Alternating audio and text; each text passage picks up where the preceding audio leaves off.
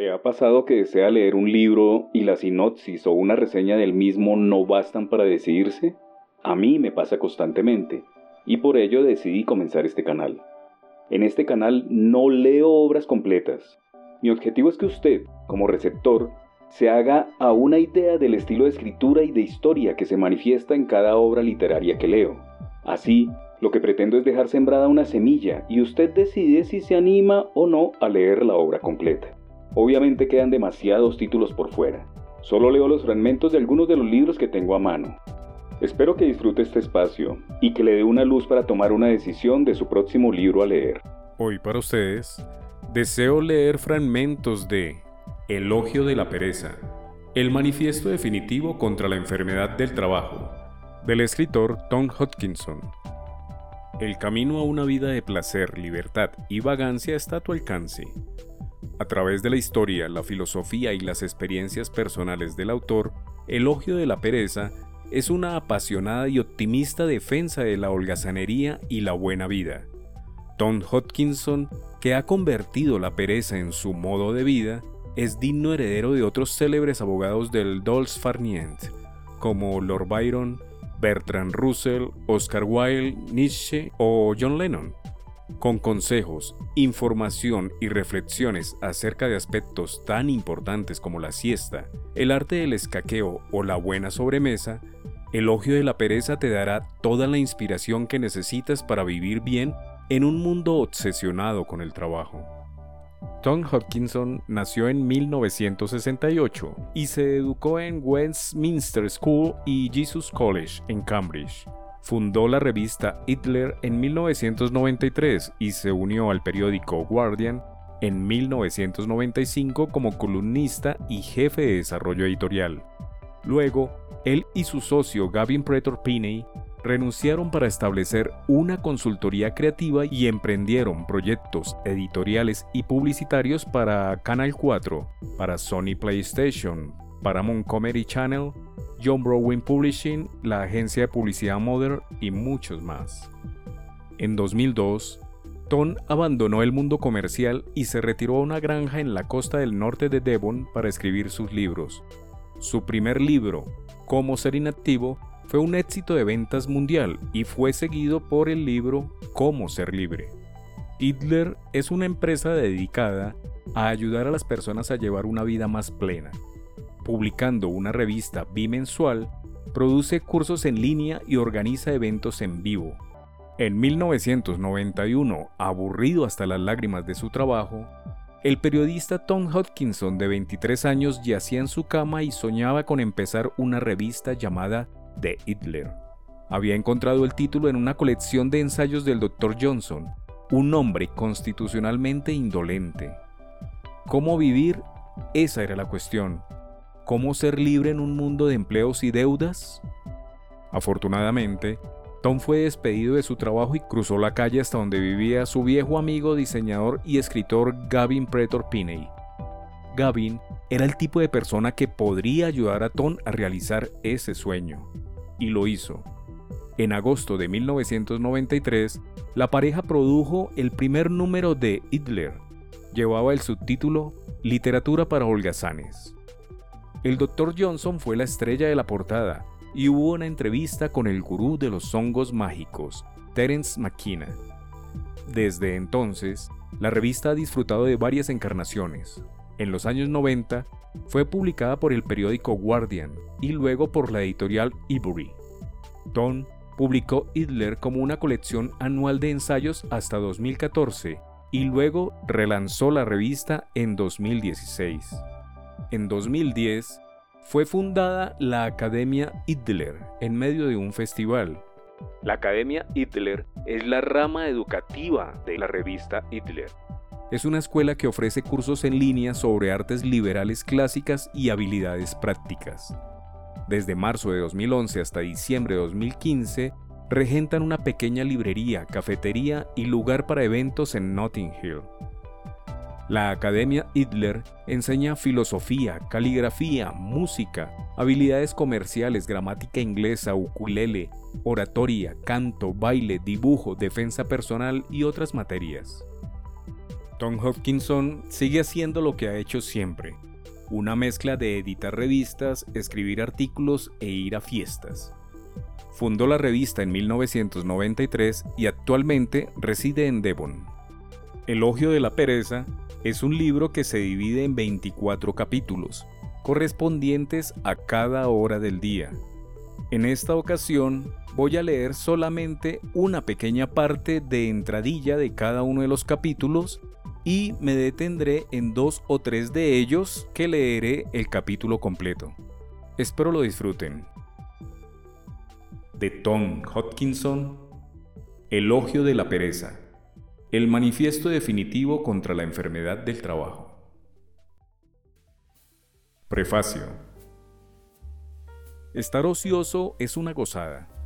El propósito de este libro es alabar la pereza y, a la vez, atacar la cultura del trabajo en el mundo occidental, que ha esclavizado, desmoralizado y deprimido a muchos de nosotros.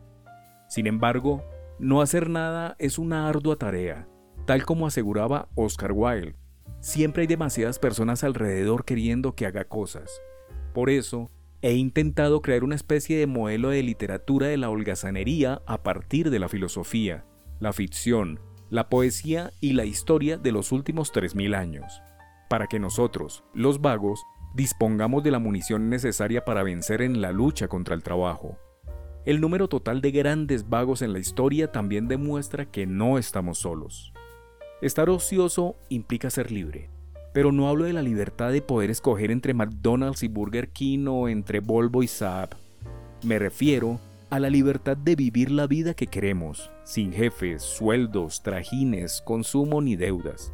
Ser vago es algo divertido, agradable y alegre. Se avecina una revolución y lo mejor es que, para unirse a ella, no hay que hacer absolutamente nada. Por eso, centinelas y heroínas de la libertad, uníos a nosotros. Será la revolución más divertida que ha habido en el mundo. North Devon, 16 de junio de 2004. www hitler.co.uk 8 a.m. Hoy no me puedo levantar. Me pregunto si Benjamin Franklin, racionalista estadounidense y representante empresarial, sabía cuánta aflicción iba a causar en el mundo cuando, en 1757, en pleno auge puritano, popularizó y fomentó el trillado y evidente falso aforismo Acostarse y levantarse temprano proporciona al hombre riqueza, salud y sabiduría. Es triste que desde nuestra más tierna infancia se nos inculque el mito moral de que lo correcto, adecuado y bueno es saltar de la cama justo en el momento en que nos despertamos para empezar a trabajar tan rápida y alegremente como podamos. En mi caso recuerdo claramente a mi madre gritándome para que me levantara cada mañana. Mientras permanecía tranquilamente tumbado en la cama, con los ojos cerrados, intentando no despertar de un sueño que se acababa e ignorando adrede sus gritos, empezaba a calcular el tiempo exacto que me llevaría levantarme, desayunar y llegar a la escuela unos segundos antes de que empezaran las clases. Ponía en marcha todo ese esfuerzo e ingenio mentales con la sola finalidad de disfrutar de unos momentos más de descanso. Así es como el vago empieza a aprender su oficio. Los padres inician el proceso de lavado de cerebro y luego la escuela emplea todos sus recursos para adoctrinar a los alumnos sobre la necesidad de levantarse pronto. Mi sentimiento de culpa por ser físicamente incapaz de hacerlo continuó incluso hasta los veintitantos años. Durante años luché contra el autodesprecio que iba de la mano de mi languidez matutina Tomé la determinación de levantarme a las 8. Cuando estudiaba, desarrollé un complejo sistema de alarmas. Me compré un enchufe temporizador y lo programé para que se encendiera la cafetera y el tocadiscos, en el que había puesto mi disco más cañero. It's a Lie de, de Ramones. La hora prevista era en las 7 y 50. A esa hora, el tocadiscos debía empezar a sonar a un volumen atronador. Como se trataba de un disco grabado en directo, la primera canción iba precedida de los sonidos del público, Las ovaciones y los gritos me despertarían y entonces sabría que solo tenía unos segundos para saltar de la cama y bajar el volumen y de que mis compañeros de piso y a mí nos aturdieran los acordes iniciales de Rockaway Beach, que estaba a máximo volumen. La idea era beberme entonces el café, lo que me daría una buena sacudida y me despertaría. Funcionó, pero a medias. Cuando oía los gritos del público, salía de la cama tambaleándome. Pero lo que pasaba acto seguido es que, obviamente, bajaba el volumen, ignoraba el café y me metía de nuevo bajo el confortable y cálido abrigo de mi edredón. Volvía en mí hacia las diez y media. Dormitaba hasta las doce y finalmente conseguía ponerme en pie en un arrebato de profundo odio hacia mi persona. Por aquel entonces era un gran moralista e incluso me hice un cartel que colgué de la pared de mi cuarto que decía, primero educarse, luego divertirse. Era moderno porque era un trozo de letra de una canción del grupo hardcore punk Bad Brains. Pero el mensaje, creo que estaréis de acuerdo, era de lo más gris. Ahora lo hago justo al revés. Años más tarde, no descubrí que no estaba solo en mi inactividad ni experimentando las emociones en conflicto de placer y culpa que la acompañaban. Se ha escrito mucho sobre el tema y normalmente quienes lo han hecho han sido los escritores más divertidos, los mejores, los más alegres. En 1889, el humorista victoriano Jerón Calleron publicó un ensayo titulado Sobre el Aragán. Imaginaos lo bien que me sentí cuando leí el siguiente fragmento en el que Jerón refleja los placeres de dormitar. Cuán delicioso es darse la vuelta y volverse a dormir. Cinco minutitos más. ¿Hay algún ser humano, me pregunto, aparte del héroe de algún cuento para niños de catequesis, que se levante por voluntad propia? Hay algunos hombres para los que levantarse cuando toca es realmente imposible. Si resulta que las 8 de la mañana es la hora a la que deberían levantarse, entonces se quedan acostados hasta las 8 y media. Si las circunstancias cambian y las 8 y media resulta ser demasiado pronto para ellos, entonces todavía les dan las 9 en la cama. Son como el hombre de estado del que se decía que siempre llegaba puntual media hora tarde. Prueban todo tipo de cosas. Se compran despertadores, artilugios arteros que se apagan cuando no toca y despiertan a quien no deben. Conocí a un hombre que se levantaba y se duchaba con agua fría e incluso eso no le servía de nada, puesto que después se metía otra vez en la cama para calentarse. El dormilón confeso, Luis de Rose, en la revista que dirijo, El Littler, El Vago, describe una estratagema desarrollada por su amigo Ken. Era la siguiente. Poner una taza de café fría y dos pastillas de Pro Plus en la mesita de noche. Programar el despertador a las 8 y 20 de la mañana, media hora antes de la hora a la que realmente te quieres despertar.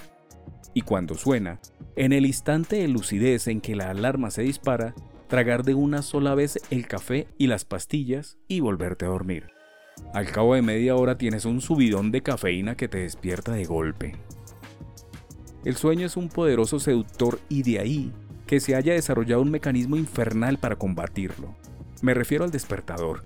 Dios mío, qué ingenio demoníaco junto a dos enemigos de la holgazanería, los relojes y las alarmas, en un único ente.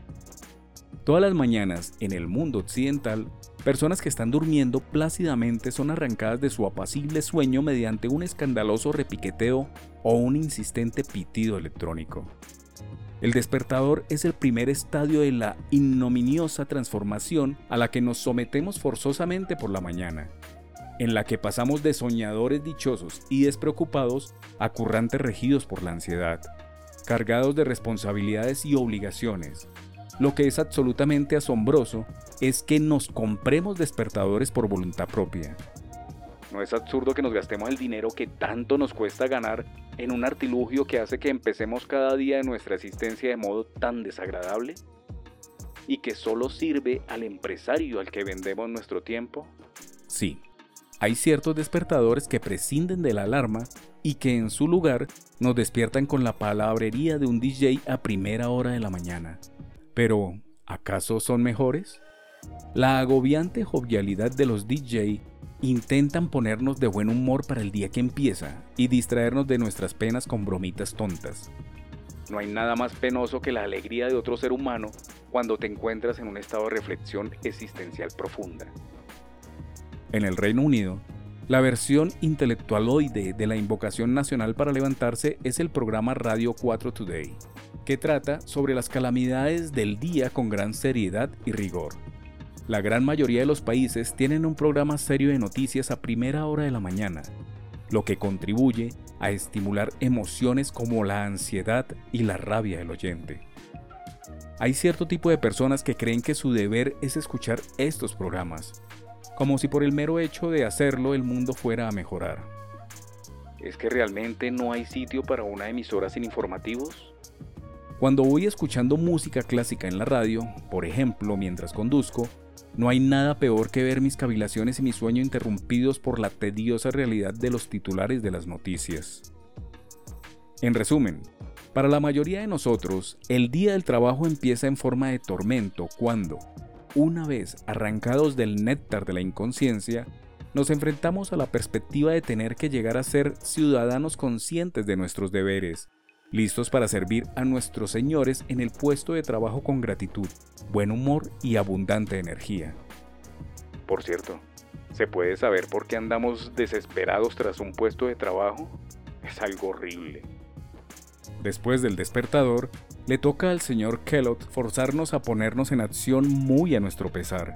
El acto físico de hacer crujir los copos de maíz o similares se retrata en la tele como si se tratara de un sortilegio para los indolentes seres humanos.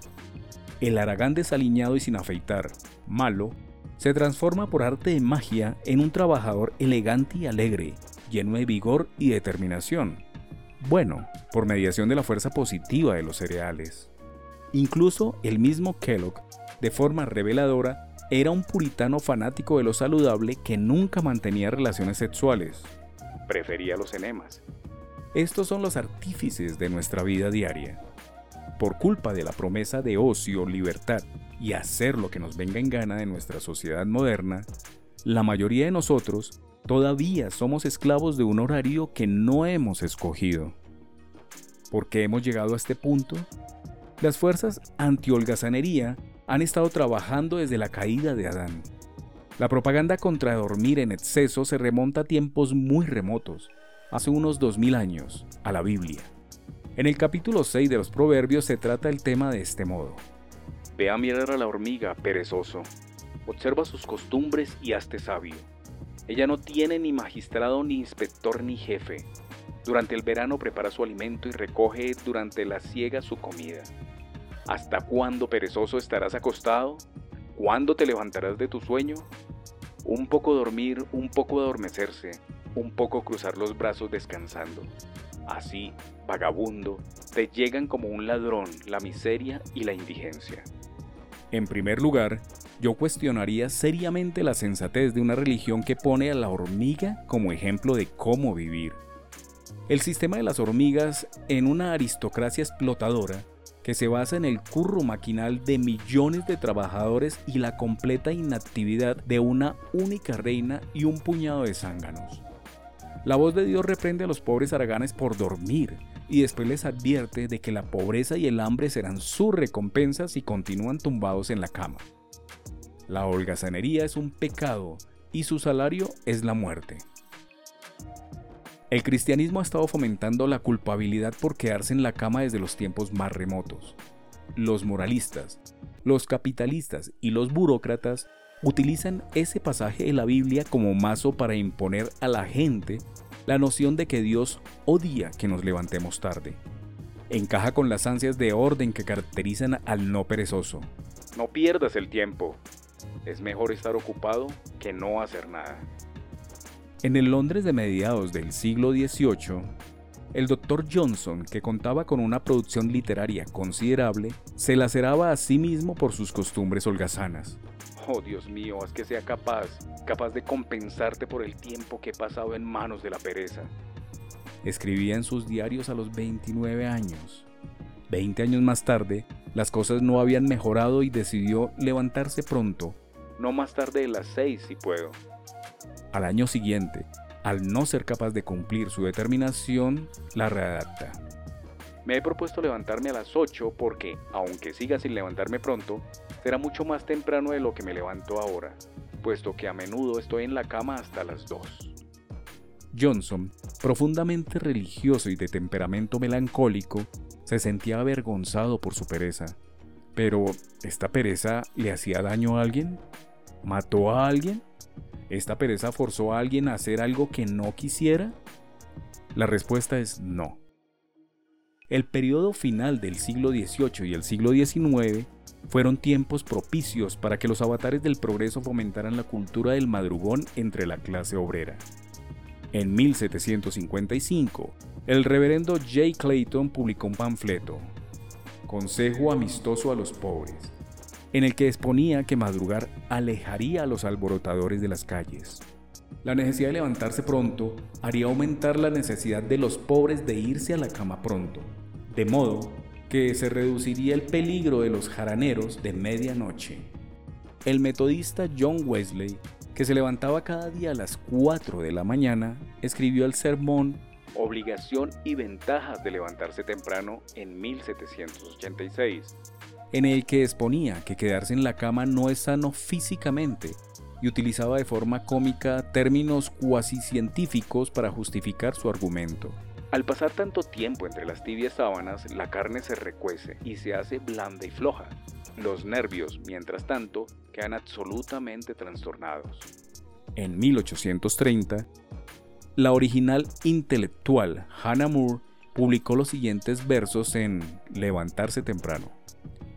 Nunca más, pereza, muda asesina, mantendrás mi razón aprisionada ni pasaré contigo más horas a manos del vil sueño atrapada. Es una manera un tanto contundente de hablar. Moore concibe la pereza, el séptimo pecado capital, aunque originariamente este fuera la tristeza, como una asesina del tiempo que mantiene la mente del hombre holgazán aprisionada.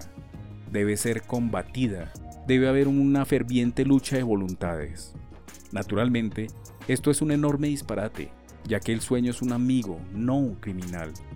Todo el mundo sabe que, al dormir, la mente, lejos de estar aprisionada, es cuando mejor se encuentra, cuando estamos tumbados en la cama por la mañana dormitando. Después hablaremos de los grandes beneficios creativos de este delicioso estado de duermevela. Sin embargo, la creatividad era un concepto totalmente pasado de moda para los nuevos capitalistas. Los artífices de la revolución industrial necesitaban convencer a las masas de los beneficios del trabajo duro, tedioso y disciplinado. Los libros del autor más vendido de la época victoriana, Samuel Smiles, se titulaban Ayúdate, el ahorro y el deber. Y estaban repletos de sermones al estilo del que acabamos de ver. Higiene, orden, Buen gobierno de la casa, puntualidad, abnegación, deber y responsabilidad. Estas eran las sacrificadas virtudes que transmitía una intrincada red de moralistas, escritores y políticos. Si creéis que actualmente estamos libres de este tipo de cosas, echad un vistazo a las secciones de las revistas de Pon orden en tu vida, que proliferan en todas partes.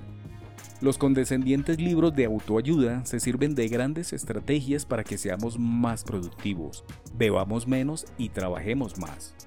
Muchas de estas estrategias cuestan mucho dinero. Las revistas, tanto para hombres como para mujeres, aprovechan la ansiedad que nos provoca nuestro cuerpo para mandarnos a todos a las modernas salas de torturas a las que llamamos gimnasios. Curramos todo el día y luego pagamos por el placer de correr sobre una cinta. De los avisos de las agendas personales electrónicas se desprende que este chisme nos ayudará a alcanzar una perfección robótica. El escritor Charles Ledbetter puso de relieve hace poco que los horarios simulados que aparecen en los anuncios de las agendas personales, como si la simple compra de este objeto ordenara tu vida mágicamente, empiezan invariablemente por 7 horas gimnasio, y es que no solo es absolutamente antinatural levantarse pronto, sino que yo añadiría que estar tumbado en la cama medio despierto. Los investigadores del sueño llaman a este estado inagógico. Es enormemente beneficioso para nuestra salud y nuestra felicidad.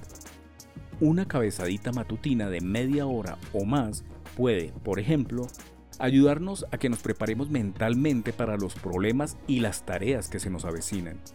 Esta era la opinión de uno de mis filósofos favoritos, Lin Yutang, un escritor estadounidense de origen chino de principios del siglo XX, que pasó gran parte de su vida intentando convencer a sus esforzados compatriotas de la validez de la filosofía de la relajación propia de la antigua China, que, según dice, fomentaba la libertad y la despreocupación, y una filosofía de vida sabia y alegre. En su libro La importancia de vivir, publicado en 1938, dedicó un capítulo entero al arte de estar tumbado en la cama. En él, recomienda al aprendiz de la buena vida resistirse a levantarse pronto. ¿Qué importa que se quede en la cama hasta las 8? Mil veces mejor sería que se proveyera de una buena caja de cigarrillos sobre la mesita de noche y que se dedicara mucho tiempo a levantarse de la cama y a resolver todos sus problemas del día antes de lavarse los dientes. En esa cómoda postura puede ponderar los aciertos y errores de ayer y separar lo importante de lo trivial en el programa del día que tiene por delante. Sería más conveniente llegar a las 10 a la oficina, dueño de sí mismo, que aparecer puntualmente a las 9 o aún un cuarto de hora antes para vigilar a los subordinados como un patrón de esclavos y afanarse por nada, como dicen los chinos. La idea de que estar tumbado en la cama medio despierto podría conseguir que la vida del holgazán fuera más eficaz surgió cuando entrevisté al poeta John Cooper Clarke. Él invierte su tiempo de sueño matutino, dijo, en pensar en lo que va a ponerse ese día. Su mente viaja libre y placenteramente por el armario, sopesando diversas combinaciones de estilos, colores y materiales. Así pues, vestirse después de este pequeño ejercicio mental está chupado y no es ni la mitad de pesado de lo que puede parecer a primera vista. El humano agresivo y brillante periodista G. K. Chesterton fue un otro escritor que atacó la noción de que madrugar es moralmente bueno y que quedarse en la cama es moralmente malo. Su punto de vista es más anárquico. A la hora a la que nos levantemos debería ser una opción personal. La opinión que hay hoy en día sobre la práctica de quedarse en la cama es hipócrita y poco sana. Escribió en su ensayo en 1909 sobre estar en la cama en lugar de considerarse como debiera ser una cuestión de conveniencia y regulación personal, la mayoría lo considera como si levantarse pronto por la mañana formara parte esencial de la moral. Está inscrito en la sabiduría popular, pero no tiene nada de bueno, así como no tiene nada de malo practicar lo contrario. La grandeza y el levantarse tarde van de la mano de forma natural. El levantarse tarde está hecho para la mente independiente, para la persona que rechaza convertirse en un esclavo del trabajo, el dinero y la ambición. Durante su juventud, el gran poeta de la holgazanería, Walt Whitman, solía llegar a las oficinas del periódico en el que trabajaba a eso de las once y media. Se iba a las doce y media a comer y tardaba dos horas. Después de comer trabajaba una horita más y volvía a marcharse. Entonces, ¿qué podemos hacer? En mi caso, mi vida mejoró drásticamente cuando me deshice del despertador. Descubrí que podemos entrenarnos para levantarnos más o menos a una hora determinada sin necesidad de este artilugio. Si realmente tenéis la mala suerte de tener que levantarte a una hora determinada. De esta manera nos levantamos sin prisas, de forma natural y agradable. Salimos de la habitación cuando estamos listos y no cuando alguien quiere que salgamos. Atrás quedó la agonía diaria de que el maldito ruido mecánico de la campana me arrancara de mi apacible sueño. Obviamente, ayuda bastante el hecho de no tener un trabajo y de ser tu propio amo y señor. Pero incluso si estáis sometidos a un trabajo, os recomiendo que lo probéis. Funciona y podría ser un primer paso hacia la holgazanería. Desde luego, no es fácil permanecer en la magnificencia y el confort de la cama mientras los que están a nuestro alrededor trabajan. A veces sucede que el gandul se despierta por culpa de los gritos de los albañiles, el ajetreo de los compañeros de piso, las súplicas de los niños o incluso los rosados dedos del amanecer llamando a la ventana. Para disfrutar de un sueño matutino hay que eliminar cualquier elemento que lo obstaculice. Así que, si me permites, te daré otro consejo práctico. Simplemente invierte en tapones para los oídos, persianas y antifaces para los ojos. Con estos simples artilugios puedes alargar vuestro tiempo de sueño. En el caso de que tengas niños pequeños, cuanto antes aprendan a levantarse solos y a prepararse el desayuno, mejor. Al principio de este capítulo, he asegurado que la máxima sobre levantarse pronto de Benjamin Franklin no solo causaba aflicción, sino que también era falsa. Pero, ¿por qué? Ya verás. Cuando pienso en gente sana, rica y sabia, veo entre ellos artistas, escritores, músicos y emprendedores. Es bien sabido que ninguna de estas personas se levanta temprano. Para tener buenas ideas y planear cómo llevarlas a la práctica, la gente creativa necesita tiempo para pensar, lejos del despacho, del teléfono y de las mil y una distracciones de la vida doméstica cotidiana. Y la cabezadita de la mañana es uno de los mejores momentos. En lo referente a cómo diablos acostarse temprano puede atraer directamente riqueza y felicidad, supongo que no se puede demostrar nada. Pero estoy con el Dr. Johnson cuando afirma confidencialmente que quien piense en acostarse antes de medianoche es un sinvergüenza. No, los que se levantan pronto no son sanos, ricos y sabios. Normalmente son débiles, pobres y tontos. Son los sirvientes de los que se levantan tarde. Si no me crees, Mira las caras demacradas y ojerosas que hay a vuestro alrededor en el metro en las principales ciudades de los grandes países industrializados. Londres, Tokio, Nueva York, entre las 8 y las 9 de la mañana. ¿Sanos? Sin duda alguna, no. ¿Ricos? No, porque si lo fueran no estarían en el metro a esas horas. De hecho, los trabajadores peor pagados son los que acostumbran a viajar más pronto sabios? ¿Cómo podrían serlo si eligen vivir así? Si quieres ser sano, rico y sabio, el primer paso es tirar el despertador. 9 a.m. Penas y trabajos. Fragmento. Las 9 de la mañana es seguramente la hora más cruel y temida de todas en la vida de un vago ya que es la hora a la que alguien en algún lugar decidió que se debería empezar a trabajar. Antes de las nueve autobuses, trenes, tranvías y carreteras transportan a trabajadores con caras largas que se arrastran de una parte a otra de la ciudad. Los ascensores susurran con ejecutivos de marketing con vaqueros. Secretarias pintadas como puertas charlan incansables en la recepción. Inmigrantes recién aterrizados llegan a las fábricas con el casco puesto. Los urbanistas se despiertan con un café. Los dependientes esperan delante de la tienda que llegue el jefe con las llaves. Las escaleras mecánicas nos sacan de un mundo subterráneo mal ventilado y nos depositan en oficinas también mal ventiladas. Leemos el diario y nos angustiamos. Tenemos un trabajo, un trabajo. Es la recompensa por años de estudio. Hemos trabajado duro en nuestra juventud para volver a trabajar duro en la edad adulta. Un trabajo, la meta de nuestra vida, la respuesta. La idea del trabajo como respuesta individual y social a todas nuestras plegarias es uno de los mitos más perniciosos de la sociedad moderna. La fomentan políticos, padres, los moralistas en los diarios y los jefes en las fábricas. A diestra y siniestra, el paraíso, afirman, es el pleno empleo. Un índice fiable que mide el éxito de un país es la cantidad de población ocupada. Cuantas más personas tengan trabajo, mejor. Eso es lo que nos explican. El trabajo raramente es definido con precisión a los adolescentes o estudiantes en su periplo hacia él. Pero el mito nos sugiere que con un buen trabajo ganaremos mucho dinero, tendremos vida social, estatus y lo encontraremos gratificante.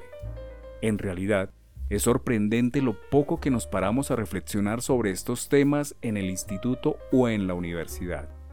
Y aunque de niños oímos a nuestros padres quejarse todas las noches de sus jefes o compañeros de trabajo, no se nos quitan las ganas de acceder al mundo laboral. Creemos que para nosotros será diferente. 10 AM. Dormir hasta tarde. Fragmento. Son las 10 de la mañana. Un buen vago, tras evitar la culpa de las 8 de la mañana, la hora de levantarse determinada por la cultura, y la culpa de las 9 de la mañana, la hora del trabajo, puede seguir en la cama e incluso llegar a pensar en levantarse. No, quedarse en el lecho, entendido como estar tumbado en la cama despierto, no es una concesión egoísta, sino una herramienta imprescindible para cualquier aprendiz del arte de vivir, que es la verdadera definición de un vago. Quedarse tumbado en la cama sin hacer nada es noble y correcto, placentero y productivo.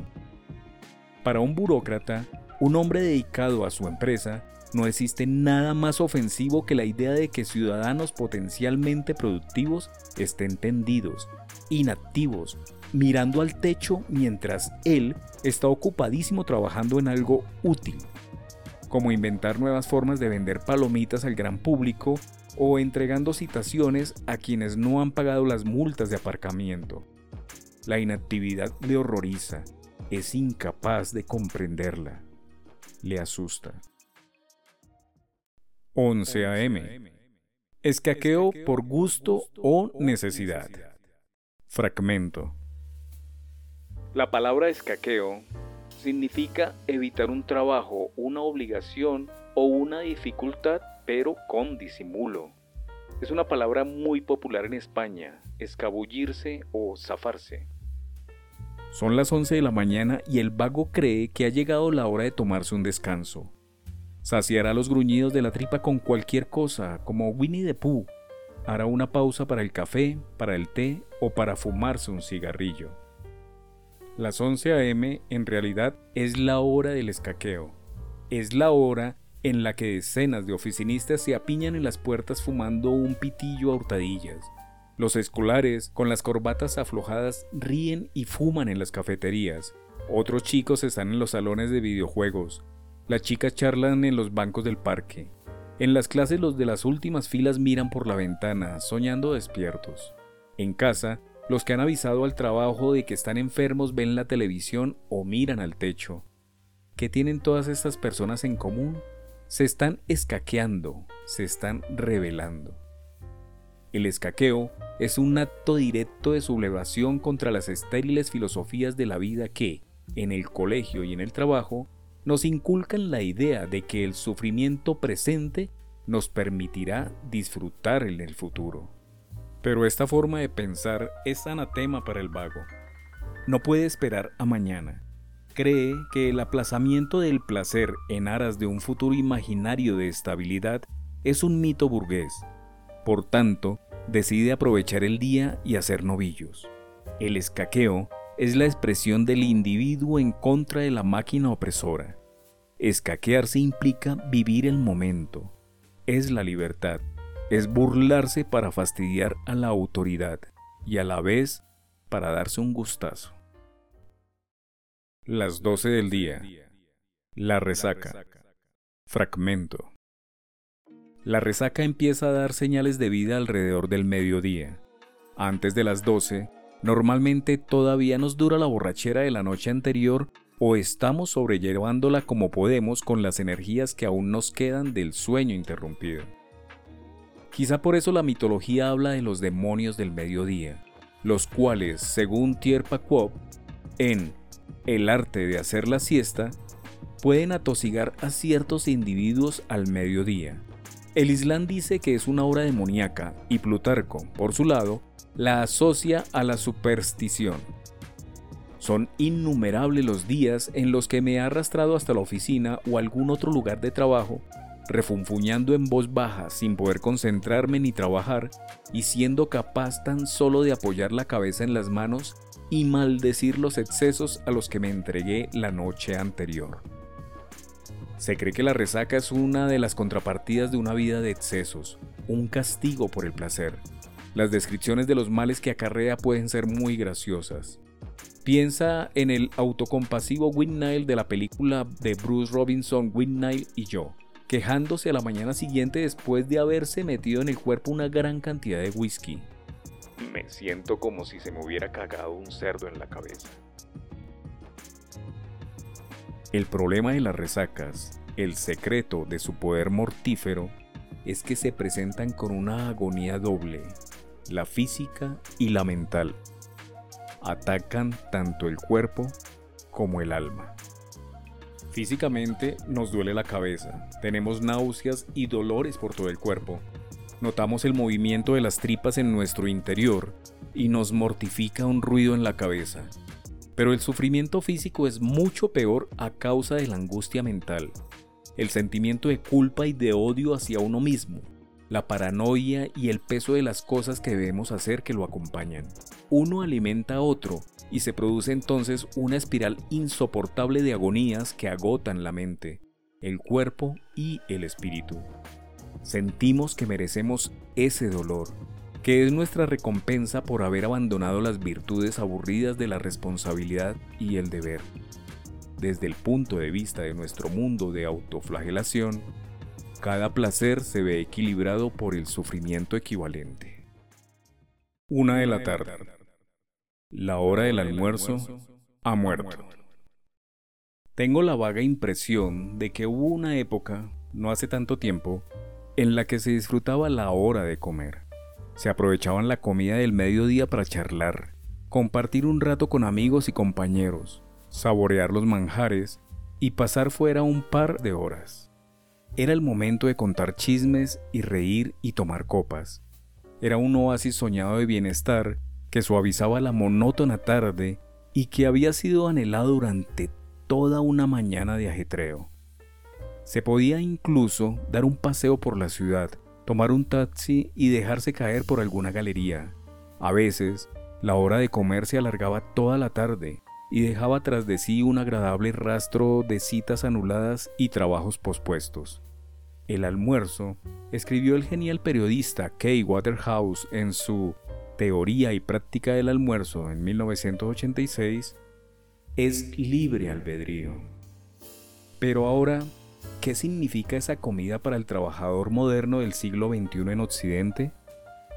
Desafortunadamente, se ha reducido a un asunto meramente práctico. La tradición de tomar una comida pausada ha recibido un duro golpe por parte de la nueva ética del trabajo. De ahí el auge del sándwich como la forma más eficaz de satisfacer el hambre con el mínimo esfuerzo y de ahí el gran éxito en el Reino Unido de proveedores de sándwich de calidad como Pret Manager, quien, con un nombre tan francés, un personal tan alegre y un hilo musical con jazz, pretende ser un apasionado de la comida, cuando en realidad está más interesado en atiborrar a los oficinistas de forma eficaz para que puedan volver rápidamente a sus despachos. Por supuesto, su verdadera pasión es obtener beneficios y dinero apelando a la cultura del trabajador sin tiempo. De todos modos, cualquier pretensión que hubiera tenido de ser unos apasionados de la comida ha resultado ser pura filfa al ser adquiridos por la cadena McDonald's, esos famosos amantes de la calidad. De hecho, podríamos echarle la culpa a esos ocupados, impacientes y luchadores estadounidenses ya en 1882, Nietzsche explicó que la comida se veía amenazada por la nueva ética del trabajo de Estados Unidos. Su prisa sin respiro a causa del trabajo, escribió en La Ciencia Jovial, está comenzando ya a infectar con su salvajismo a la vieja Europa. Se piensa con el reloj en la mano, como también se come al mediodía con los ojos puestos en las noticias del mercado de valores. Se vive como si continuamente no se llegara a tiempo a algo. La muerte de la hora del almuerzo fue un acontecimiento mucho más infausto que la muerte de Dios. Observando el Nueva York de la década de 1930, Lin Yutan también se quejaba de que el ritmo de vida acelerado destruía el placer de la comida. Tal es el ritmo de la vida moderna que cada vez tenemos menos tiempo y pensamos menos en cocinar y alimentarnos. La vida se convierte en un torbellino cuando comemos para trabajar y no trabajamos para comer. Esta actitud ante la comida como mero incentivo del trabajo, fue impuesta por los fascistas. Creían que la comida era útil si aumentaba la producción, pero no se contemplaba el placer. El siguiente fragmento está extraído de un manual de dirección de una fábrica italiana y data de 1940. Los industriales no pueden permanecer indiferentes ante el hecho de que sus empleados puedan ser capaces de alimentarse, en mayor o menor medida, de forma adecuada mientras trabajan en la fábrica. Además de consideraciones de índole humanitaria, deben reconocer que la función de la comida es aportar al cuerpo del trabajador una inyección de energía que le permitiría reponer la consumida por el esfuerzo físico y mental y alcanzar a mantener lo más alto posible el punto en la curva de producción que, como sabemos, desciende rápidamente cuando el trabajador ha agotado las reservas de su energía. El sacrificio de comer para trabajar alcanza su apoteosis en la década de 1980. En la película Wall Street de Oliver Stone, el ambicioso corredor de bolsa Gordon Gecko pronuncia la frase inmortal. ¿Comer? Estás de broma. Solo comen los peleles. Comer implicaba malgastar una hora que se podía pasar trabajando. La sociabilidad y el placer no estaban incluidos en los menús. La comida había sido sacrificada a los grandes dioses del trabajo, el progreso y superar al otro. Nadie tiene tiempo libre para comer, según parece. Es habitual encontrar a personas engullendo una hamburguesa o un sándwich en el metro. Esta forma de comer tiene algo de culpable y furtivo. No es comer, es solo repostar combustible y lo mismo ha ocurrido con el desayuno. Pequeñas porciones de cereales sólidos que reciben el nombre de barritas de desayuno se anuncian con el eslogan una buena comida en cualquier parte. Mucho más eficaz de este modo. Los comedores en los lugares de trabajo se han privatizado y en las ciudades comemos solos. En McDonald's, Burger King, KFC y en el anteriormente mencionado Pret Manger, estos lugares cubren en la actualidad el propósito fascista de la comida, para aportar al cuerpo del trabajador una inyección de energía. Es deprimente ver filas de trabajadores solitarios sentados ante las ventanas de estos puntos de venta masticando mecánicamente, leyendo el diario o con la mirada perdida en la calle. El filósofo francés Jean Baudrillard en América 1986 comenta su tristeza ante la visión de otro extraño fenómeno moderno, el footing, y escribe, La única angustia comparable a esta es la de un hombre comiendo solo en el centro de la ciudad. En el Reino Unido y en Estados Unidos, los vagos han ido viendo con horror el aumento de las cafeterías del tipo Starbucks, donde muchos de nosotros vamos a comer los sándwiches que constituyen nuestra comida en la actualidad. Las cafeterías del siglo XXI tienen muy poco o nada en común con las cafeterías del siglo XVIII, centros de ociosidad por excelencia que servían grandes dosis de bebidas alcohólicas y que existían para facilitar los intercambios sociales. Los modernos Costas o Starbucks tienen como misión secreta unas metas meramente utilitarias. Darnos café fuerte y algo de pan para ayudar a subsistir durante el día en un estado de ansiedad y de miedo. Desprenden el desagradable aroma de la eficiencia. La primera ola de cafeterías que llegó a las costas británicas en 1996 estaba encabezada por la Seattle Coffee Company. Al principio, el concepto parecía tentador. Sofás mullidos, buen café, luz tenue, cosas apetitosas. Admitámoslo, la culpa es nuestra. Las cafeterías británicas nunca han sido gran cosa. Con su café instantáneo chamuscado, tostadas frías, servicio tosco, luces de neón deslumbrantes, mesas naranja pegadas al suelo, mugre y desencanto. Así pues, sin ninguna duda, había un hueco libre en el mercado. Recuerdo lo mucho que me gustaban esas primeras cafeterías, e incluso escribí un artículo en la revista Face explicando la diferencia entre un skinny latte y un double chomoca. Las nuevas cafeterías tenían algo de la elegancia de la costa oeste. Recordaban levemente uno de los cafés Bignis de San Francisco. Parecían zonas de esparcimiento, un lugar donde acudir, fumar y sentirse como un intelectual francés. ¿Podían ser un regalo para los desocupados? Pero el acogedor y emprendedor Seattle Coffee Company quedó borrado del mapa cuando el amplio grupo de Starbucks abrió 65 locales en 1998 y actualmente toda calle principal tiene su cafetería Costa, Starbucks, Aroma o Nero. Lejos de ser zonas propicias de ociosidad, estos lugares son simples paradas para máquinas de trabajar, gasolineras para seres humanos. Como el escritor Ian Sinclair apuntó, Toda la cultura se ha acelerado y por eso las personas hacen cola ante los locales de comida rápida para llevar. Es la muerte de los cafés. ¿Quién va a pasar los días descansando en un café? Se ha acabado. ¿Y qué consecuencias tiene beber tanto café? Que vamos todos acelerados. El Reino Unido se empieza a parecer a Estados Unidos, donde beber alcohol ha sido sustituido por beber café.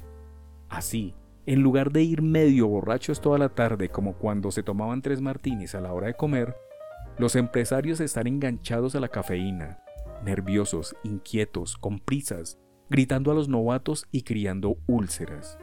Estoy seguro de que pronto podremos ver el efecto atroz que tiene este frenesí por el café sobre la salud mental y física de los países. En realidad, la cultura del café es hostil al vago. Pero no hace tanto tiempo que en Londres y en Nueva York, los dos polos de la ética del trabajo, triunfaban las comidas pausadas. Nueva York es la mejor ciudad del mundo para comer. Es la hora de la sociabilidad. Escribía el humorista William Emerson Jr. en 1975 en el Newsweek. Además, esas comidas estaban regadas con grandes cantidades de alcohol. En 1978, el presidente Gerald Ford dijo en un discurso, La comida acompañada de tres martinis es el epítome de la eficiencia estadounidense. ¿En qué otro lugar puedes llevarte una reprimenda, un disgusto o un maltrato a la vez? Y por otra parte, ¿por qué ha desaparecido este ingenioso y liviano humor del discurso presidencial? Si alguna vez te has tomado tres martinis, ya sabes que tienen un efecto impactante. Son tan fuertes que prácticamente los aspiras y tras un breve contacto con el estómago van directos a la cabeza. Tres martinis durante la comida dejan a hombres de estado y de negocios mareados, por no decir despeinados y con la camisa por fuera, tambaleándose a la espera de un taxi en Park Avenue a las 4 de la tarde, antes de volver a su oficina revestida de madera a aflojarse la corbata poner los pies sobre la mesa y dar el resto del día libre a los empleados. La década de 1970 fue también la edad dorada de la comida en Londres. El periodista y escritor Kay Waterhouse dominaba el arte de la comida e incluso escribió un maravilloso libro sobre el tema, Teoría y Práctica de la Comida, que se publicó en 1986 cuando la comida aún no había degenerado en un mero ejercicio para acallar el estómago. En su libro, Waterhouse proporcionaba una larga definición sobre lo que significaba para él la comida, y, casualmente, el mero factor utilitario no aparecía en su comentario. No es una comida compartida, aunque se dé en compañía de personas agradables, con el objetivo principal de alimentarse, no se celebra cuando alguna de las partes está a régimen, está dejando de beber o tiene prisa. La comida, afirmaba Waterhouse, es un ágape que se toma al mediodía pausadamente y de forma ideal por dos personas. Es imprescindible que los comensales se hayan reunido por algún motivo diferente a las punzadas del hambre o a las necesidades del comercio. Se puede hablar de negocios de paso, pero la reunión es fundamentalmente social. Afortunadamente, la cultura de las largas comidas de negocios pervive en algunos países europeos. Hace un par de años fui en viaje de negocios a Francia para reunirme con una empresa que se dedicaba a la destilería. Estaban fabricando una nueva marca de acenta y mi empresa le había puesto nombre y había creado el logo. Unas ocho personas disfrutamos de una comida de tres platos, con caracoles y vino y no hablamos en ningún momento de ningún tema relacionado con el negocio. Nos pasamos el rato riendo. Mientras iba avanzando la comida empecé a inquietarme. ¿No deberíamos volver a la empresa y cerrar el trato? Al fin y al cabo, teníamos que tomar el Eurostar. Pero al expresar mis preocupaciones, mi deseo de trabajar fue descartado rotundamente por los destiladores franceses. Rieron, dijeron que no había ninguna prisa, que todo llegaría a su debido tiempo y se justificaron con la siguiente paradoja. Trabajar menos, producir más. Tenían toda la razón. La media hora que habíamos reservado para trabajar fue muy provechosa. Si hubiéramos reservado hora y media para trabajar, eso es lo que habría durado el trabajo, porque éste se dilata para encajar en el tiempo que se le da. En cualquier caso, este magnífico aforismo se me quedó grabado. Podría añadir que todo el incidente fue muy embarazoso para mí. Al editor del Hitler le había ganado en holgazanería unos hombres de negocios de provincias. Pero más cuyat, trabajar menos, producir más. Después de tropezar de vuelta a la oficina y a las tres y media con el jefe en pleno sermón en contra de la holgazanería, y verás la poca consideración que obtendrás. Sin embargo, aún queda la esperanza para los británicos, y aparece bajo la forma de Movimiento Internacional por la Defensa y el Derecho a Divertirse, más conocido como Slow Food, comida lenta fundado en 1986 por un grupo de italianos de izquierdas consternados por el aumento de la cultura de la comida rápida, el slow food planea devolver el placer, la calidad, la variedad y humanidad a la producción y el consumo de comida. Lo intentan llevando a cabo actos y degustaciones, escribiendo libros y editando una magnífica revista. Desde unos inicios humildes se han ido extendiendo por toda Europa y cuentan ya casi con 100.000 miembros. Incluso acaban de abrir una oficina en Estados Unidos, cuna de la comida rápida. Su logotipo es un caracol y su fundador, Carlo Petrini, ve el movimiento como una revolución cultural en toda regla, y yo estoy de acuerdo con él. Como demuestra el manifiesto de los Slow Food, su filosofía va más allá de la comida, y se puede ver como una protesta contra la mecanización deshumanizadora de la vida. Nuestro siglo que empezó y se desarrolló bajo la insignia de la civilización industrial fue el primero en inventar la máquina y luego la adoptó como modelo de vida. Somos esclavos de la velocidad y todos hemos sucumbido ante el mismo virus insidioso, la vida rápida, que afecta nuestros hábitos, domina la intimidad de nuestros hogares y nos fuerza a consumir comida rápida. Para que el Homo sapiens sea digno de este nombre, debe apartarse de la velocidad antes de que se vea reducido a una especie en peligro de extinción. Una defensa firme del placer material pausado es la única forma de oponerse a la locura universal de la vida rápida. Unas dosis adecuadas de placer sensual y gozo pausado y duradero garantizados nos protegen de contagiarnos de la multitud que confunde frenesí con eficiencia. Debemos empezar nuestra defensa en la mesa con comida lenta. Debemos volver a descubrir los olores y sabores de la cocina regional y desterrar los degradantes efectos de la comida rápida. En nombre de la productividad, la vida rápida ha cambiado nuestra manera de ser y amenaza nuestro medio ambiente y el entorno.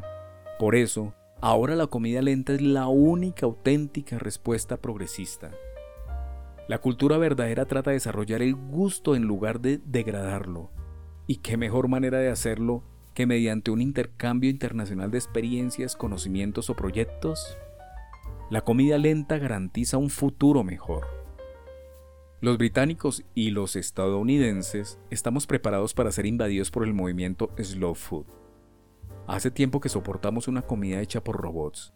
El gran éxito del libro de Eric Scholler, Fast Food el lado oscuro de la comida rápida de 2001, que describe los inhumanos procesos mediante los cuales se elaboran hamburguesas, pollo y patatas fritas, y de paso revela algunas de las horribles condiciones y sueldos bajos que padecen los trabajadores no cualificados que elaboran estos productos.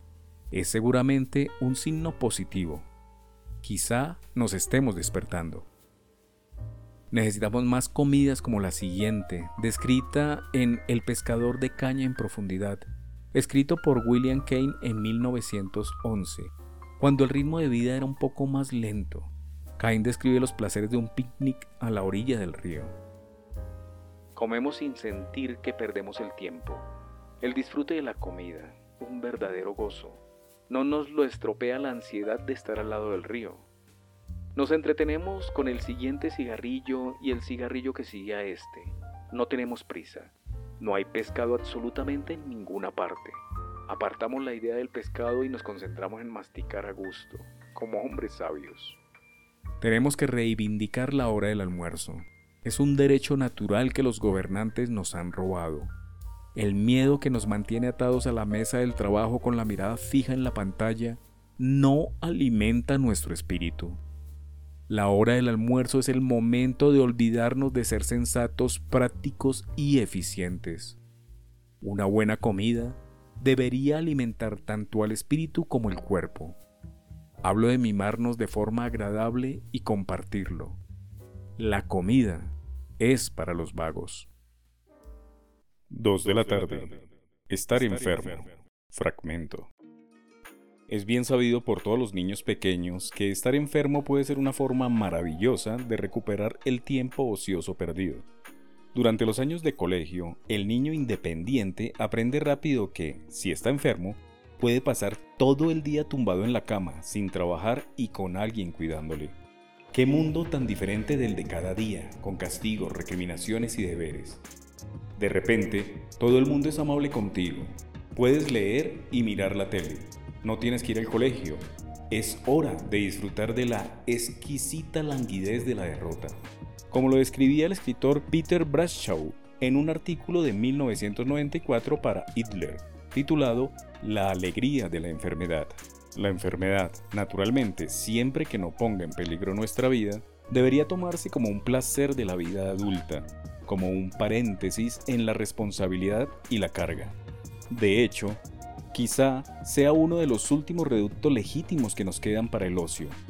Llamar diciendo, estoy enfermo, añadía Bradshaw, es la única manera en que los profesionales adultos pueden experimentar la inactividad. En ninguna otra circunstancia podrán cultivar las artes de la soledad y el ocio forzoso. Cuando estás enfermo, puedes librarte de todas esas tareas irritantes que hacen que la vida sea tan dura. Ni siquiera tienes que vestirte, por poner un ejemplo.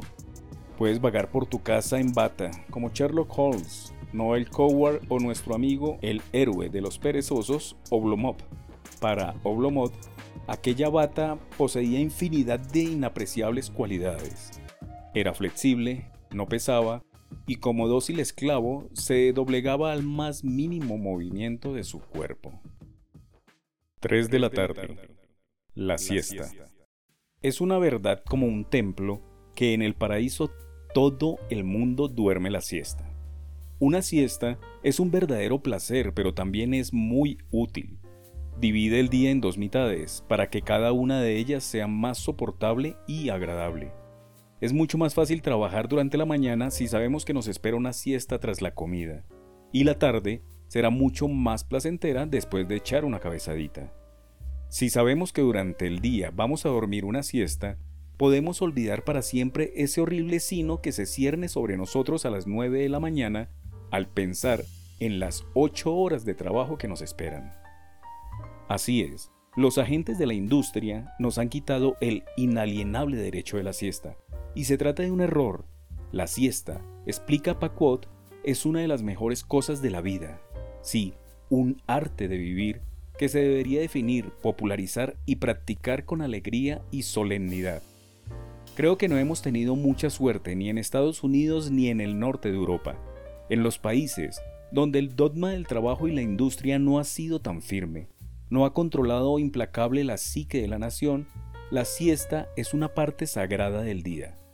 Muchas veces, el aspirante a vago del autolacerante norte de Europa cuyos antepasados fundaron los Estados Unidos, lanza una mirada celosa a los más despreocupados países mediterráneos y a su costumbre de la siesta. En España, por ejemplo, antes la siesta estaba incorporada a la jornada laboral.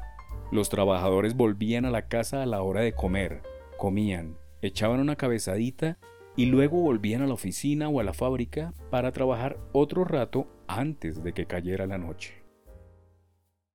4 de la tarde. La hora del té. El relajante ritual del té es otro de esos placeres holgazanes que se han sacrificado en aras de la productividad y el rendimiento en los últimos años. Quien tuvo la idea de tomarlo a las 4 en punto era un genio ya que las 4 de la tarde es el momento del día en que la energía empieza a fallar. Las largas, lánguidas y aburridas horas entre las 2 y las 4, durante las cuales es imposible hacer mucho y el holgazán sensato se ha ido a la cama, llegan a su punto final y los cerebros vuelven a despertarse otra vez. No es la hora de hacer algo, pero sí de empezar a pensar en hacer algo. La hora del té debería ser el momento de charlar y reflexionar de forma distendida, de fumarse un cigarrillo, de hacer algún pequeño esfuerzo mental y debería durar como mínimo media hora. 5 de la tarde. El paseo. Es una lástima que una palabra tan noble como pedestre se haya llegado a utilizar en sentido peyorativo. Demasiado pedestre. Así es como calificamos una obra creativa si queremos transmitir la idea de que es vulgar, normal y corriente.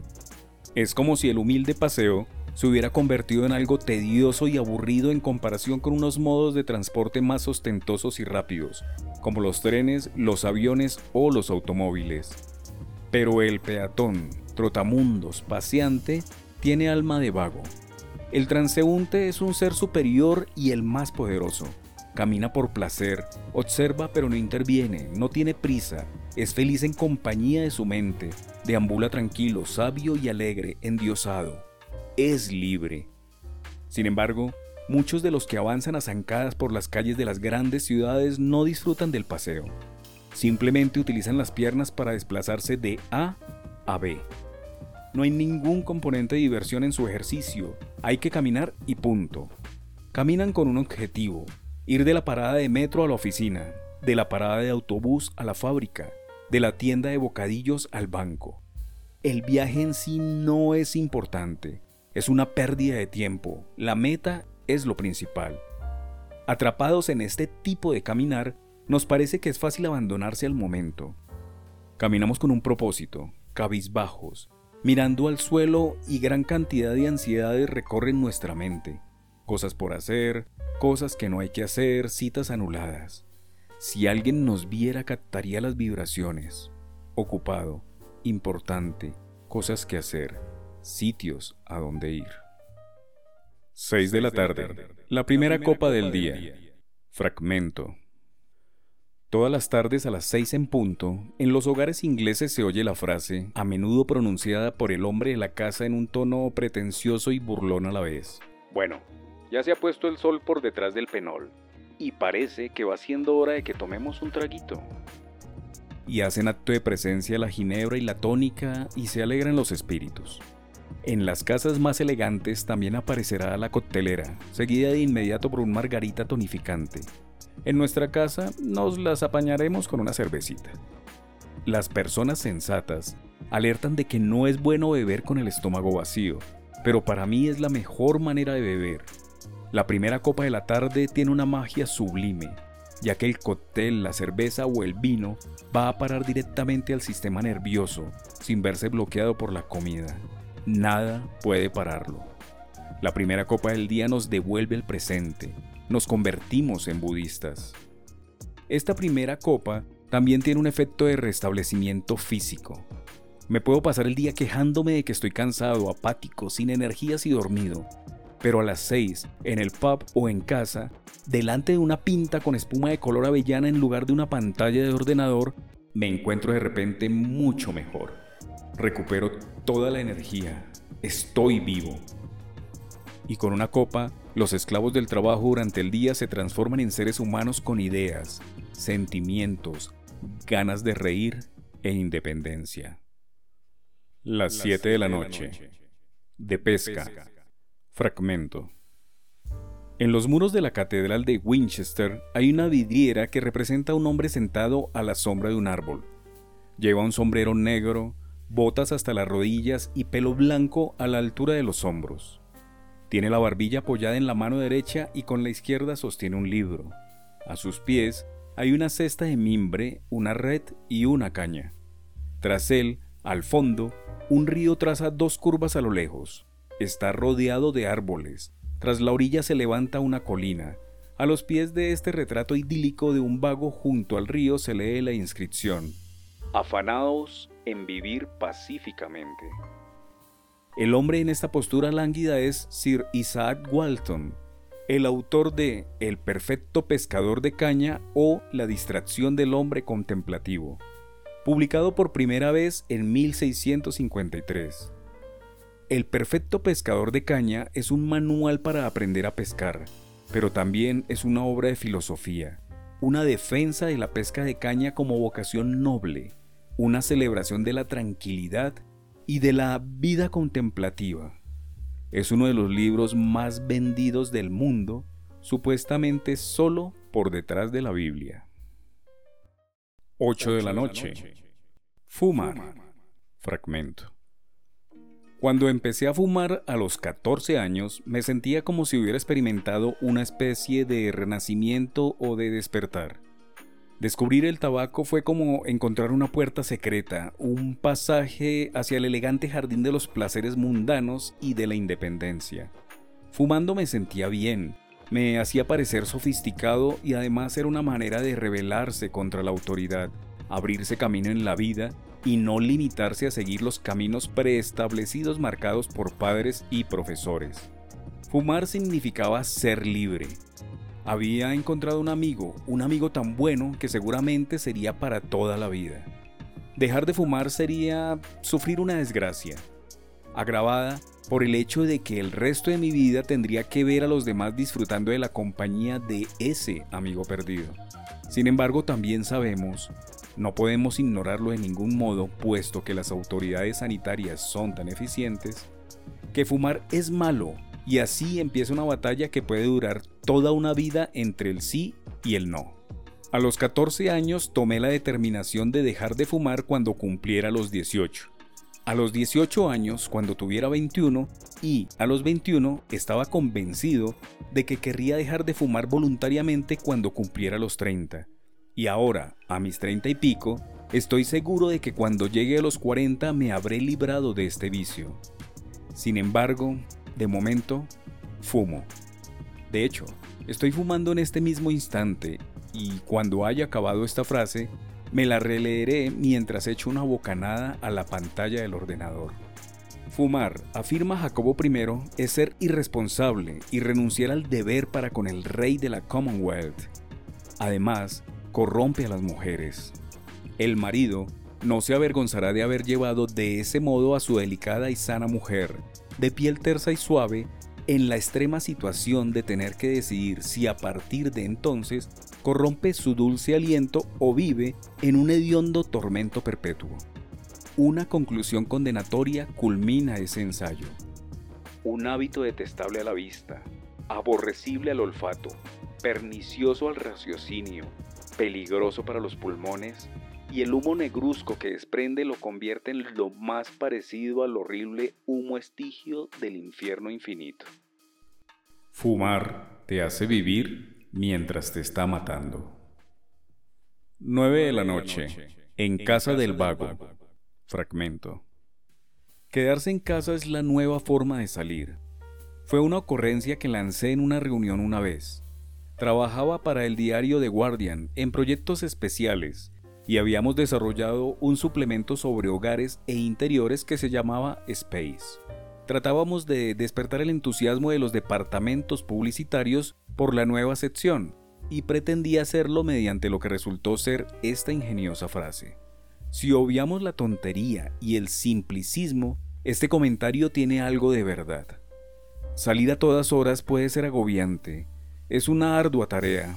Intentar dejarse ver por bares, clubes, Estrenos cinematográficos, galerías, espectáculos o conciertos de moda es un trabajo a jornada completa y siempre acabas pensando que hay cosas mucho mejores en otras partes. Vas a un bar de lo más actual y te sientes au courant durante unos minutos, hasta que te enteras de que en las profundidades de ese bar de moda hay una sala VIP, Quizá ahí es donde está lo bueno, piensas. Entras en una de esas salas VIP y te das cuenta de que las personas más modernas se acaban de ir a la habitación de un hotel. Llegas a la habitación del hotel y acabas hablando con el parásito de turno en lugar de con la estrella. Si hablaras con la estrella, descubrirías que es muy aburrida. Realmente supone demasiado esfuerzo físico. Por eso pronunciar la frase me quedo en casa es un pequeño triunfo para el alma, creo. Significa al menos durante una noche que has dejado a un lado el mundo y sus seducciones. Te has dicho a ti mismo, no me importa. Vas a crear un paraíso único propio con edredones, televisores y pizzas. Será tu castillo de la indolencia. Desde un punto de vista simplista, quedarse en casa es, por supuesto, el sueño de cualquier vago, porque implica muy poco esfuerzo físico, Evita la tediosa y dificultosa labor de prepararte, salir de casa, desplazarte, asistir a la función y luego soportar la aún más tediosa y dificultosa labor de volver a casa cuando todo se acabe. 10 de la noche. El pub. Fragmento. El pub, la taberna, la cervecería, la posada, la tasca es el lugar donde nos deshacemos de las tribulaciones de la vida cotidiana y las enviamos a tomar viento con la ayuda de la cerveza y una buena charla. O quizá con cerveza ya nos baste. Recuerdo que antes de tener hijos solía sentir pena por esos hombres solitarios que a veces se ven en los pubs. Te los encontrabas a unas horas del día muy raras. A las 4 de la tarde, por ejemplo, sentados solos, con una pinta y un diario, o quizá solo con la cerveza. Entonces, un día, poco después de que naciera mi segundo hijo, estaba yo por ahí, comprando cosas para las navidades, solo. El trato era que Victoria cuidara a los niños mientras yo hacía cosas que no podían esperar. Eran las 3 de la tarde y mientras caminaba por la calle principal, pasé por delante de un pub. Mmm, tiene buena pinta, pensé. Y no veas qué bien compraré después de tomarme una cervecita. Así que entré, me senté y disfruté del lujazo de beber solo y tranquilamente durante 20 minutos. Entonces me miré a mí mismo y me di cuenta de que me había convertido exactamente en el tipo de tío triste que me daba pena, el bebedor solitario. Y entendí lo que hacían esos hombres. No es que huyeran de su mujer, sino que estos paréntesis solitarios en el pop eran una manera de obtener un poco de tiempo para sí mismos, un tiempo de reflexión y de paz, lejos del trabajo y del hogar. Momentos de ocio, momentos de libertad. Ir al pub es una manera de tomarse una pausa. 11 de la noche. Disturbios. Fragmento. La sublevación es un arma pero muy diferente a las armas de las autoridades, del rey o del Estado, de los pesados y de las legiones de antivagos. Paradójicamente, los holgazanes son dados a la sublevación. Los gobernantes tienden a utilizar la esclavitud implacable para crear burocracias opresoras y cansinas que nos matan de aburrimiento. Cada dos por tres se pone en marcha la fuerza bruta. Por el contrario, el modus operandi del vago es sentarse a hablar y pensar durante meses y luego actuar con ímpetu, con diligencia rápida y violenta, con un arrebato visible de pasión, un levantamiento.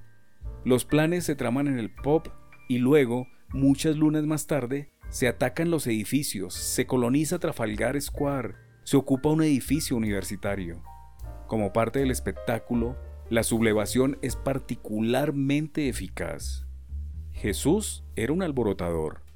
Cambió la situación y creó un precedente para millones de visionarios idealistas posteriores. Las cero horas, la luna y las estrellas. Fragmento. La luna y las estrellas son bálsamos constantes en la vida de un vago. Demasiado a menudo la barrera urbana de gases nos aísla de una clara noche estrellada y la mayoría de nosotros solo podemos contemplarla cuando logramos pasar un fin de semana en el campo. Así, Cuando tenemos visitantes aquí en Devon, nos suelen destacar la claridad y esplendor de las estrellas. Su contemplación parece volver a conectarnos con la sensación infantil de maravilla ante los misterios del universo. Son literalmente de otro mundo y por eso nos alejan del nuestro y de sus preocupaciones. Nos hacen despegar del suelo. Me gusta el texto anterior de Coleridge, en especial porque cuando lo leí por primera vez, mi hijo Arthur tenía dos años y la luna le embelezaba de igual modo.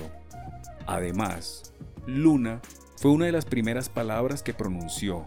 Luna, dijo cuando llegamos por la tarde. Luna, señalando el cielo y mirando luego hacia mí. De hecho, cuando Arthur llora por la noche, a menudo lo saco fuera para que vea la luna y así se suele calmar. Una de la mañana. Setso y Olga Sanería. Fragmento. Según el actor David Garrick, cuando le preguntaron al Dr. Johnson cuáles eran los mayores placeres de la vida, contestó follar y en segundo lugar beber. Pero se preguntaba por qué no había más borrachos, ya que, aunque todo el mundo puede beber, no todos pueden follar. Desde Burns hasta Byron y desde los bohemios hasta los hippies, la historia de la vida loca y desenfrenada y la búsqueda de la libertad ha estado estrechamente vinculada a la búsqueda de libertad sexual. No es de extrañar que muchos de nuestros grandes radicales hayan sido también pornógrafos. Pero siendo como es uno de los mayores placeres para el vago, el sexo aparece rodeado de una espantosa aureola de problemas y ansiedades. Los mojigatos y los burócratas que suelen dirigir los países y las grandes instituciones han atacado el placer del sexo desde siempre. El placer individual ha sido su víctima particular, junto con otras formas de sexo sin fines reproductivos como la homosexualidad o la zoofilia, el siglo XIX llevó a cabo un ataque generalizado y concentrado contra la masturbación por parte de sacerdotes, maestros, médicos y científicos. Cuanto más pronto viene a parar a este relativo descanso, mejor para él y mejor para el mundo que se quiere deshacer de él. Así es como Maudsley, fundador del hospital mental que lleva su nombre, hablaba del masturbador en 1868. 2 de la mañana. El arte de la conversación. Fragmento. El vago disfruta con los placeres terrenales y no está hecho para la estricta austeridad del monje ni los hábitos astenios, deportivos y monótonos del luchador del siglo XXI. La verdadera savia de la vida del Aragán es hablar y compartir ideas e historias con los viejos y los nuevos amigos. Le encanta la compañía, contar y que le cuenten. Le gusta sentarse tranquilamente a la mesa y perder por completo la noción del tiempo.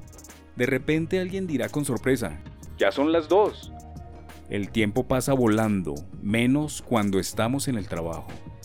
Entonces las horas que más cuesta soportar son las comprendidas entre las 2 y las 6 de la tarde. Son las horas de la muerte, del arrastre. Cuando trabajaba en una tienda, esas horas suponían una tremenda agonía. Al acabar, cerrábamos caja y bajábamos la persiana. Nos íbamos al pub y allí, cuatro o cinco horas pasaban volando. Entonces, el pot cerraba y nos apetecía hacer algo más. 3 de la mañana. De fiesta. Fragmento. Si unimos buenas drogas, buena gente y buena música, obtendremos una combinación mágica. A las 3 de la madrugada estamos más allá de las palabras. La primera vez que experimenté el verdadero placer hedonista, de tipo sostenido, fue a principios de los 90, cuando el gran periodista ya difunto Gavin Hills me introdujo al éxtasis y a los raves. Menuda revelación. Tenía 22 años y creía que se habían acabado mis días de fiestero, pero ahora parecía tener ante mí un sinfín de noches apasionantes, uno de los grandes placeres era que ese tipo de fiesta parecía alargar la noche, prolongar las 3 de la madrugada. Uno de los grandes éxitos de la época era la canción Dance Triennial Eternal de KLF. Hace poco llamé a Bill Drummond de KLF y le pregunté qué significaba la canción. Las 3 de la madrugada es el momento del día en que las responsabilidades y las realidades del día anterior han desaparecido y las responsabilidades y realidades del día siguiente aún no han aparecido.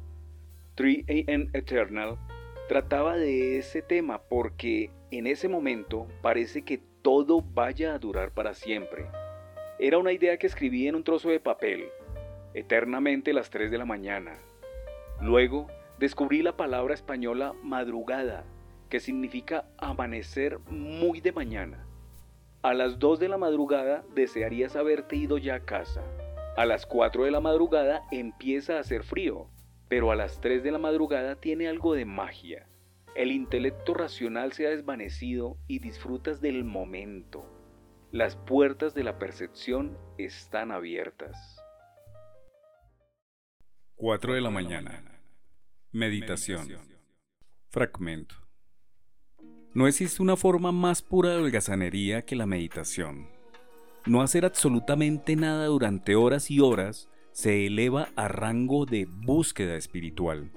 La meditación es una forma de conectar con una dimensión interior, un espíritu, un alma, un determinado tipo de esencia que ha sido ampliamente ignorada por la supramente racional.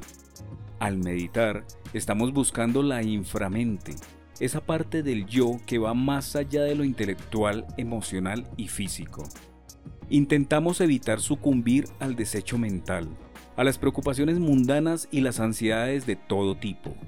La idea es que, alimentando el yo interior de este modo, acumulamos reservas de fuerza que nos facilitarán afrontar los problemas y las luchas de la vida. Cuando el espíritu se reduce y el alma está desnutrida, los desaprensivos se aprovechan de nosotros. Mi padre practica la meditación con un grupo que se llama Brahma Kumaris y durante 20 años se ha levantado a las 4 de la madrugada para no hacer nada durante una hora antes de empezar el día. 5 de la mañana. Dormir. Fragmento. Junto a Benjamin Franklin, el otro gran estadounidense enemigo de la holgazanería fue Thomas Edison, el inventor. Nacido en 1847, empezó a trabajar a los 13 años vendiendo caramelos y revistas a los viajeros del tren y pasaba el tiempo libre leyendo libros de materia científica. El amor por el dinero, las máquinas y el trabajo duro forjaron el carácter dinámico, rico y productivo del capitán de la industria en que se acabó convirtiendo. Los diferentes inventos que emanaron de su carácter hiperactivo le llevaron a ser cofundador de la Edison General Electric Company, que aún existe bajo el nombre de General Electric. Los grandes vagos de la época como Oscar Wilde o Paul Lafargue concebían la tecnología como liberadora de trabajo para el hombre. Wilde en El alma del hombre bajo el socialismo, escribió, Las máquinas deberían trabajar por nosotros en las minas de carbón, encargarse de los servicios sanitarios, de las calderas en los barcos de vapor, limpiar las calles, llevar mensajes en días de lluvia y hacer cualquier cosa tediosa o deprimente. Lafarge, en El derecho a la pereza, escribía que la máquina es el redentor de la humanidad, el Dios que rescatará al hombre de las artes sórdidas y del trabajo asalariado, el Dios que le dará el ocio y la libertad. Edison, por su parte, veía la tecnología como una herramienta para aumentar la productividad y la eficacia. La utilizaba para esclavizar. El hecho de que se lo conozca como un gran hombre, la personificación de la diligencia estadounidense, nos dice mucho sobre la decadencia de la civilización occidental en su viaje desde el arte y la vida hacia el trabajo y la muerte. 6 de la mañana. Las vacaciones. Fragmento. En 1936, en el Reino Unido, se produjo una revolución respecto a las vacaciones puesto que por primera vez desde la formación de la clase obrera industrializada, el gobierno, después de incontables reuniones del comité, estudios y muchos nervios, introdujo de manera cautelosa una nueva ley que obligaba a los empresarios otorgaran una semana de vacaciones pagadas al año a los trabajadores. Es de suponer que los legisladores se sintieron buenas personas muy generosos y con un gran corazón. El empresario del ocio, Billy Butlin, que había presionado al gobierno para que aprobara las vacaciones pagadas, estaba en disposición de capitalizar el nuevo tiempo ocioso. Abrió un primer centro de vacaciones en Skegness en 1936 en 1945, 15 millones de británicos disfrutaban de vacaciones anuales. Si lo comparamos con las 8.000 personas que se calcula que iban de vacaciones en el siglo XVIII, podremos tener una idea de la gran expansión que sufrió el concepto de vacaciones como objetivo colectivo organizado y de la comercialización del ocio. Sin embargo, era fundamental que las vacaciones estuvieran repletas de actividades. No consistían en holgazanear, ya que, como hemos visto, la holgazanería lleva a la sedición. De este modo, nacieron las vacaciones activas, que todavía hoy sobreviven, pero con una diferencia. Después de pasarnos 50 semanas trabajando, encima debemos soportar dos semanas más de esfuerzo. 7 de la mañana. Soñar despierto. Fragmento. ¿Cuánto sufre un vago de verdad por soñar? ¿Cuánta crueldad emana de burócratas, profesores y usureros que nos dicen que nuestras visiones y fantasías son una pérdida de tiempo? Nos dicen que tenemos la cabeza en las nubes, nos piden que dejemos de soñar despiertos, que dejemos de mirar por la ventana, cuando exponemos nuestros extravagantes planes a los amigos, nos responden con desaire un ni los sueñes o ni en sueños. Los sueños y la holgazanería van de la mano y se menosprecian como hijos de un cerebro aragán. Como el sensato y práctico Mercurio dice a un iluso Romeo en Romeo y Julieta, absurdo, frívolo, tonto y prescindible. Los soñadores creen en los cuentos de hadas, pero se les dice que empiecen a vivir en el mundo real. Pero nos podríamos preguntar, ¿en qué consiste ese mundo real exactamente? El mundo real significa trabajar todo el día para fabricar objetos inútiles que empobrecen a los demás y los hacen más infelices. El mundo real significa política empresarial, seguros, planes de pensiones, objetivos de eficiencia, presentaciones en PowerPoint, acumulaciones de deudas, domicialización de pagos y lameculos en las empresas? ¿Es el mundo real sombrío, sensato y puntual?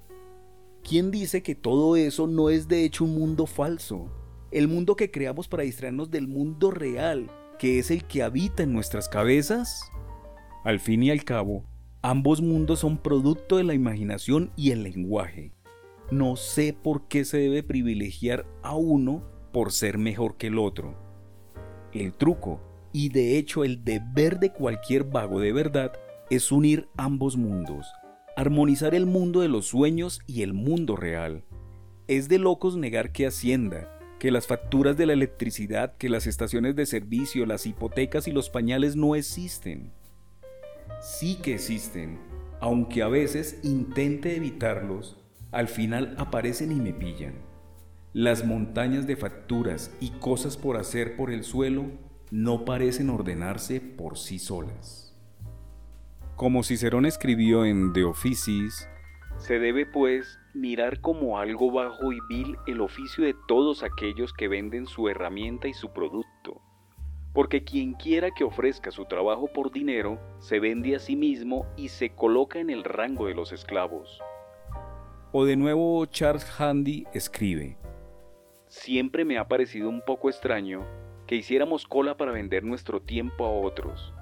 Es una forma de esclavitud, de esclavitud voluntaria. Creemos que es algo bueno, pero es de locos.